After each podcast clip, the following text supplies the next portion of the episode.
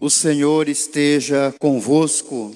Ele está no meio de nós. Proclamação do Evangelho de Jesus Cristo segundo Lucas.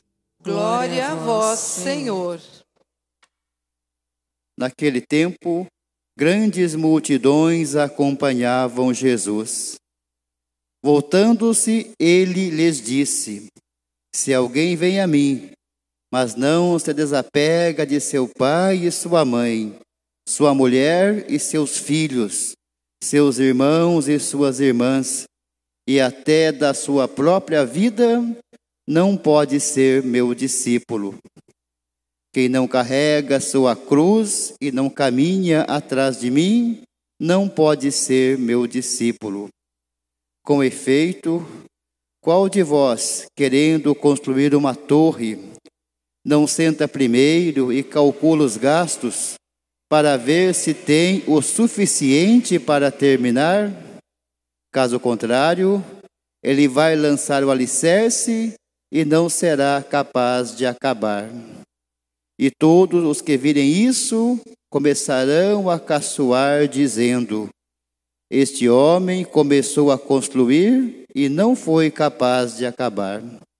Ou ainda, qual o rei que, ao sair para guerrear com outro, não se senta primeiro e examina bem se com dez mil homens poderá enfrentar o outro que marcha contra ele com vinte mil? Se ele vê que não pode, enquanto o outro rei ainda está longe, envia mensageiros para negociar as condições de paz. Do mesmo modo, portanto, qualquer um de vós, se não renunciar a tudo o que tem, não pode ser meu discípulo. Palavra da salvação. Glória a vós, Senhor. Queridas irmãs, queridos irmãos, a palavra de Deus é uma fonte inesgotável de mensagens para a nossa vida e o Evangelho, de um modo particular, porque cada vez que a gente escuta uma parábola, que a gente escuta uma passagem da vida de Jesus, algo novo nos toca e toca o chão da nossa vida e toca as profundezas da nossa alma, do nosso coração. E eu quero começar o comentário de hoje com essas duas pequenas parábolas que Jesus conta que o segmento dele é semelhante a um homem que vai construir uma torre e precisa calcular para chegar ao fim da torre. Não passar vergonha de deixar a torre pela metade ou de mal colocar os alicerces. Como é que a gente poderia interpretar isso para a nossa vida? Qual o material a ser usado nesta torre? Qual a altura desta torre? A torre, ela é imponente, ela chama atenção pela altura. Normalmente, quando se pensa numa torre, se pensa em alguma coisa alta. Primeira coisa, então, qual material a ser usado que tem a ver com o segmento de Jesus? O amor. Que tipo de amor? O amor parecido com o amor de Deus, um amor incondicional, ou seja, um amor sem ser e sem mas. Eu amo ser, não, isso não cabe nesse material. Eu amo, mas isso não cabe nesse material. É o amor na gratuidade, um amor de graça. E é difícil até dizer isso e viver isso na prática da vida, mas o que se pede, que material se pede para que esta torre seja construída? Amar por nada. Guardem isso para sempre. Amar por nada. Quem entra no segmento de Jesus tem que amar de graça, gastar a vida, doar a vida de graça. Fazer a vida se transformar em graça. E qual é a altura desta torre? Esta torre atinge o céu. A altura desta torre é a medida do céu na nossa vida. E é tão maravilhoso isso, porque quem vive profundamente isso, quem mergulha a fundo nesse segmento, experimenta o céu aqui na terra. E nós temos exemplos muito concretos de pessoas que mostraram o céu aqui na terra nesse doar a vida totalmente. Nós temos uma Madre Teresa de Calcutá, Santa Teresa de Calcutá. Nós temos a irmã Dulce dos pobres, Santa Dulce dos pobres.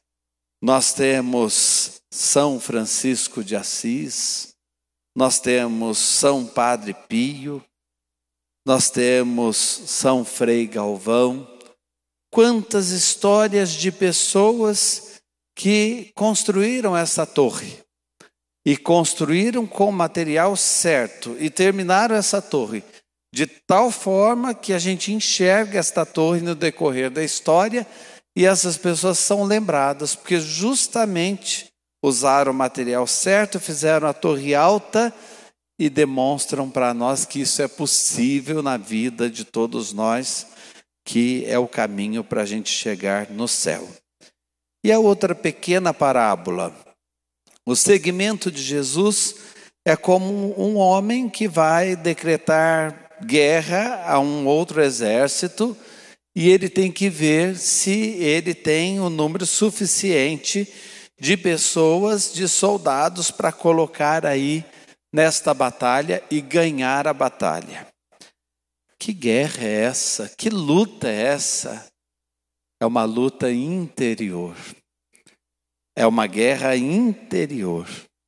Porque dentro de nós a gente quer ser de Deus, mas a gente deixa de fazer o bem que queria para fazer o mal que não queria.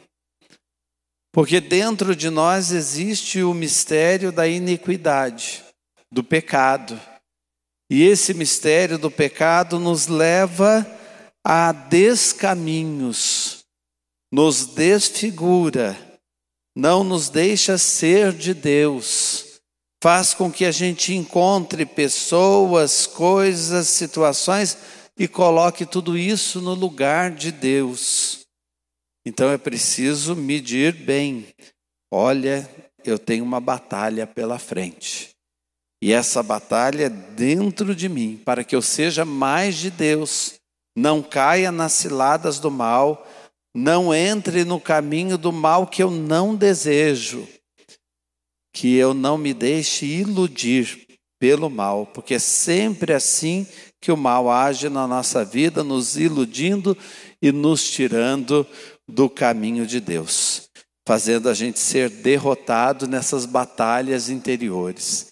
E essas batalhas acontecem todos os dias entre marido e mulher, pais e filhos, na vida de família, na vida da comunidade. Como Deus tem que ter paciência com a gente, porque às vezes a gente entra num caminho de fé e começa a reclamar, dizendo: Olha, eu faço tudo, ninguém reconhece. Olha, eu estou lutando, eu estou rezando, mas parece que Deus não me ouve. Puxa vida, será que a gente entendeu o que é seguir o Evangelho?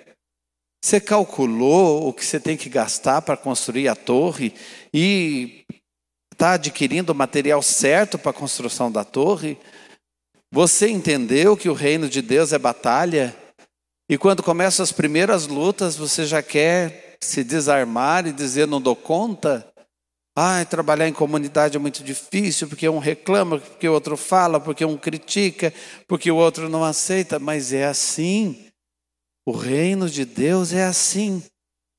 Olha que interessante. Por que, que Jesus conta essas duas histórias? Porque uma multidão estava seguindo Jesus.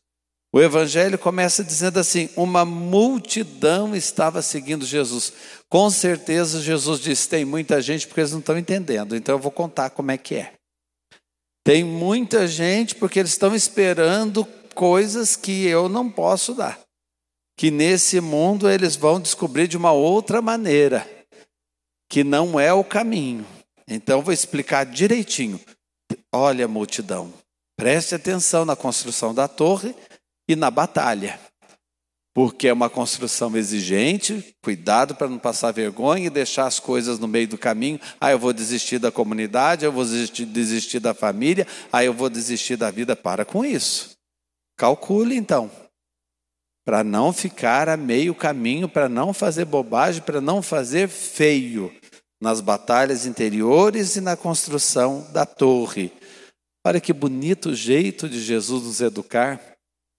Então, quem quiser me seguir, tome a sua cruz. E a cruz é essa batalha do dia a dia. Venha atrás de mim, não passe na minha frente.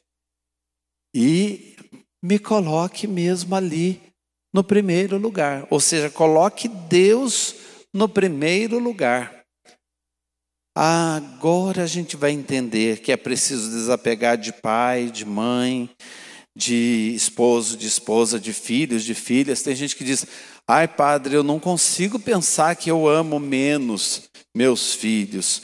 Não é amar menos, nem existe essa ideia em, na linguagem hebraica, na cultura judaica, não existe isso, amar menos ou amar mais. Amar é amar, e amar com tudo. Mas o que está sendo dito aí? Olha, você tem que se desapegar das pessoas e colocar Deus acima de tudo, porque às vezes, muita gente, muitas vezes, a gente coloca uma expectativa de Deus nas pessoas. Tem mulher que espera que o marido seja um Deus, de tão perfeito, não vai ser. Tem esposo que pode esperar que a mulher seja como Deus, nunca vai ser. Padre, os meus filhos estão me decepcionando. Agora que eu estou mais velho, que eu estou mais velha, então nem parece que eu cuidei deles tanto, nem dão atenção. Ah, eu estou decepcionado, eu estou desistindo da vida. Mas alguém disse para você que seu filho é Deus e perfeito como Deus? E a sua filha seria perfeita como Deus? Prestemos atenção na vida. Não coloquemos ninguém no lugar de Deus. Ah, se eu perder essa pessoa, se eu não tiver essa pessoa, eu perdi tudo. Não perdeu. Essa pessoa não é Deus e nem pode te dar o que Deus pode dar. E é importante a gente dizer: a gente ama muito essas pessoas, mas nós não podemos tomar posse delas. O único que toma posse de nós é Deus, só Ele tem esse poder. E a gente não pode ser Deus na vida das pessoas, querendo tomar posse delas, porque elas são de Deus, e nós não podemos também deixar que elas tomem posse da gente. É Deus que toma posse da gente.